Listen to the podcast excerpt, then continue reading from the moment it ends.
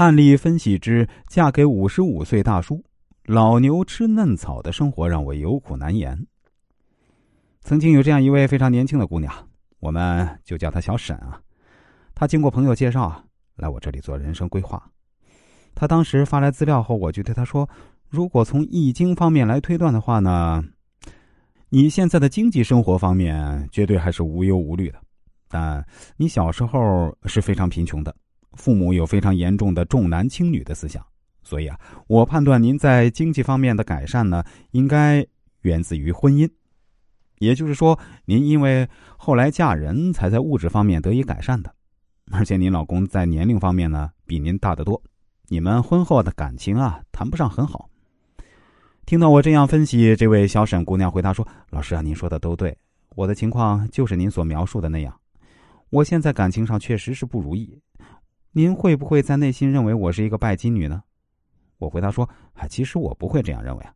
每个人都有选择自己生活的权利，这无可厚非。但是既然已经选择了，就要对自己的选择负责。”小沈说：“他确实是贫苦人家的孩子，父母对他这个女儿啊很不重视，从小到大吃了不少苦。小时候他很羡慕别人家的孩子，因为人家能够穿漂亮的衣服，买各种昂贵的零食，可自己却什么都没有。”那个时候，他就想着自己将来一定要挣很多钱，把想要的东西都买回来。初中毕业后，父母就不愿意继续供他读书了，他只能留在家里帮父母干活。